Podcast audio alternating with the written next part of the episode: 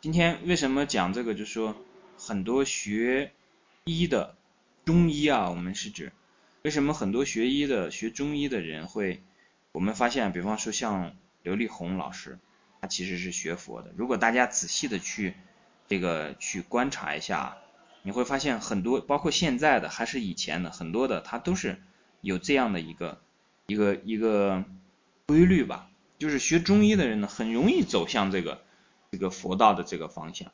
那我们呢，在现实当中也看到很多人，他不信这个，他也不学这个，但是呢，他很希望自己健康长寿，这个无可厚非，是吧？一个蚂蚁，一个小鸟尚且偷生，何况是一个活人，是吧？每一个人都希望自己健康一些，长寿一些。那么呢，我们看到这个希望自己健康长寿的人。那很自然的，他就去养生，喜欢养生，投入很多的精力去养生。然后我们就见过，比方说有养生的呢，他做这个针砭药酒，尤其是像这种比较平时平和的一些这个食疗也好，食疗现在应该算是最大的一个人群了，因为人们很喜欢这张嘴，因为它可以满足人的这个食欲。然后还有一部分就是以这个食疗啊，还要再稍微走出来一些，就是开始用一些这个呃药物或者医学治疗的方式来进行这个养生的。那我们就会看到很多人其实做了半天之后呢，做到一定的时候，他就会说：“哎呀，好像不对哎，我天天泡脚，为什么我这个气血还是没有养起来？我这个经常艾灸，为什么把舌苔这个搞黑了？”这个是我们群里面见到过的实例，对吧？就这个。问题怎么去回答呢？这很难回答。你天天养生，这个生养不好；你天天去健身，这个身体也不怎么好。那这个问题怎么去解决？那我们到底该怎么办，是吧？所以我们就看所有的这些医者啊，他都有一个什么呢？人心。所有从事这个医相关的这个工作的人呢，他一定大医啊，必然具有一个人心。这个人心其实是什么呢？其实是一种慈悲心。慈悲心啊。我们不要先看慈，因为慈爱和那个仁爱，这个医者仁心，这个是很好理解，你也经常能看到的。医生啊，他带着一种这个关爱的心对患者来这样来做，或者是说我们看到的很多的这个以前的这个大医的故事当中呢，他们都是非常有爱心的这样一些人。但是呢，你一定要先看什么呢？先看那个慈悲当中的悲心。这个悲呢，一下就把这个事情就给你从根本上解释了。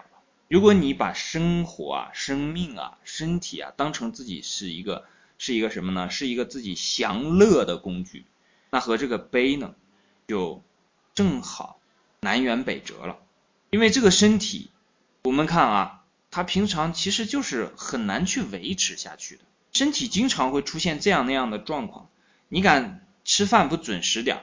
你敢睡觉睡不够点儿，早睡了一些，晚睡了一些，睡多了一些，睡少了一些，吃多了一些，吃少了一些，随便哪一件事情做的不好，这个身体就立刻出状况，而且立刻使你陷入痛苦当中，而不是快乐当中。如果有某一种方法，像我刚才所讲的，吃多吃少，立刻让你长期的进入快乐当中，你一定去做这件事情。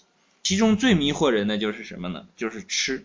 我们总以为很多的人啊，自诩为吃货。当他开始去吃的时候，他得到好像是很快乐，但是很快马上就现实给他这个残酷的一巴掌。吃多了吧，吃辣了吧，吃油腻了吧，之后立刻身体就会以各种各样的疼痛啊，然后睡觉不舒服啊，然后这个各种各样的这个病症就来警告他，不是这样的，不能这样瞎搞。那么我们。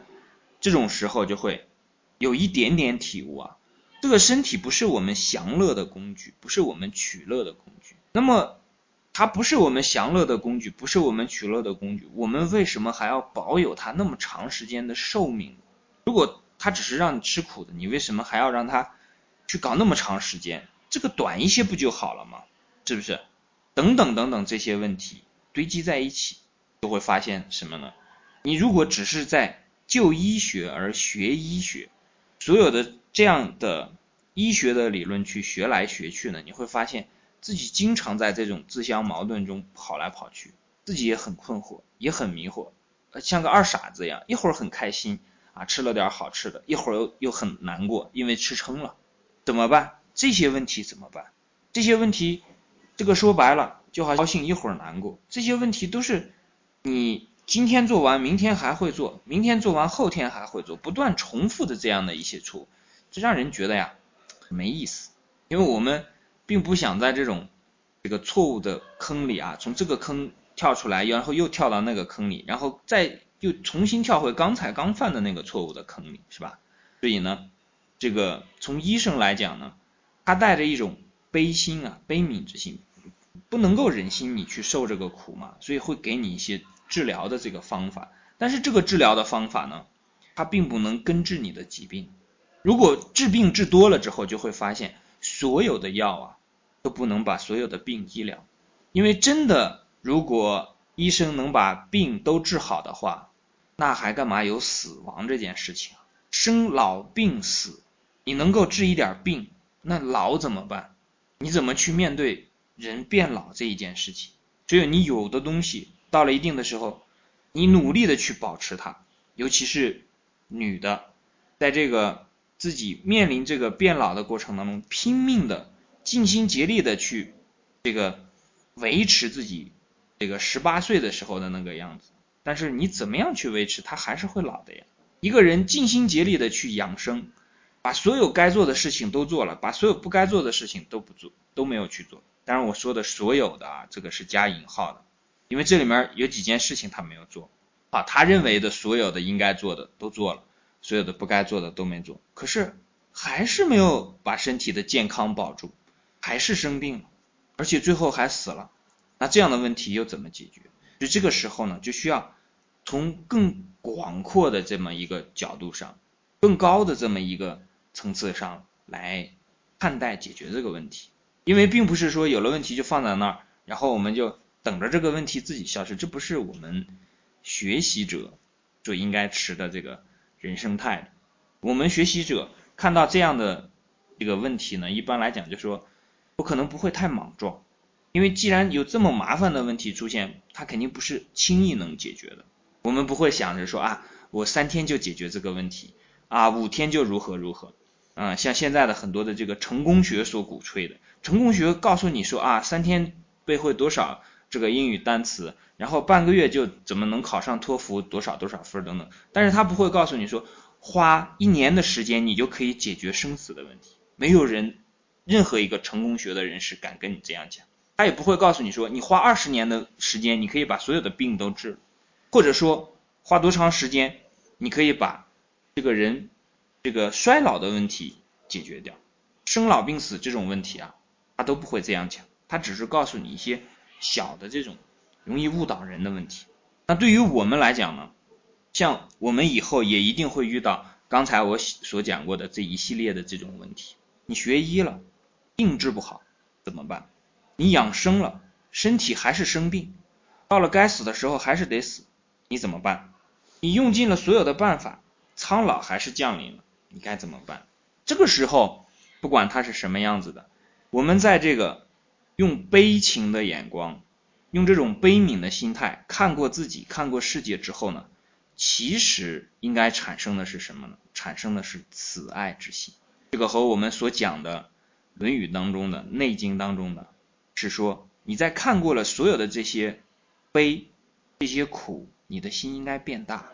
变大之后呢，你就不会蝇营狗苟，天天为自己谋算了。你如果天天为自己谋算，你会发现，你既不能避免生，也不能避免这个老，也不能避免病，还更不能避免死。生老病死苦，样样你都得有。最后你结果的得到的就是更大的苦痛。只有当你把一点点。佛学当中的，比方说无我拿来之后呢，你才会明白哦，无我之后，我即世界。这个时候呢，你看到的不是自己的苦，而是这个世界上苍生之苦。你看到别人的苦，到那个时候，你心里所产生的不是悲情，不仅仅是悲情，那个时候更多的产生的是仁慈和仁爱。所以这是很多的学医的中医啊，我们看到。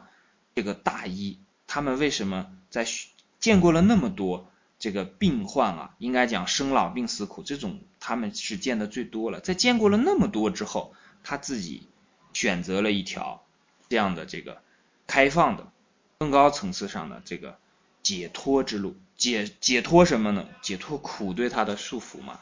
所以这个是我们在以后学习当中也要注意的，因为你不没有在你的这个学习之前具备这样一个基本认识的话呢，你会陷入很多的误区。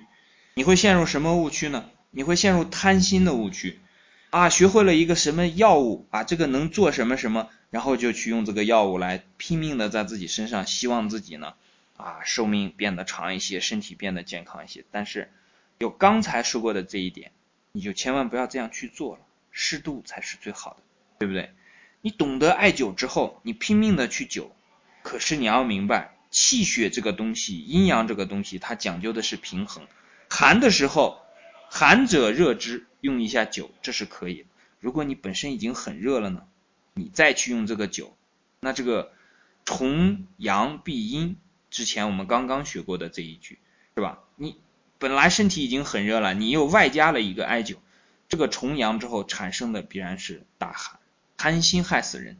所以呢，不管是我们为了把这种自己面临的这种困惑解除掉，还是说让自己不要走入这种误区啊，还是要稍微加以一些这种佛学的理论来引导，因为佛学里面讲的非常清楚啊，贪嗔痴慢疑这几件事情你不能有，你要去除这个无始贪嗔痴，而且它会在时间的、空间的、时空理论上把这些事情给你一个清晰的指引。有些问题，比方说一个人他讲说啊，我这个天天艾灸为什么会还会搞成这个舌苔变黑等等这种情况？怎么办？用药吗？用什么药能治得了？这是心病啊，这是贪心的病啊，只能用心药来医吗？什么心药？就是祛贪的药啊。对，祛贪的时候，你就得找到治贪的药，因为中药里面没有任何一味药是祛贪的，你就必须要在中医、中药之外去找到一个祛贪的药。所以这也是以前我们讲过一次说医必治道的这个。原因里面所讲的核心的内容，这个医必治道里面讲了几点吗？学医、就医、从医都会向着道去前行。好，这段我们讲到这里啊。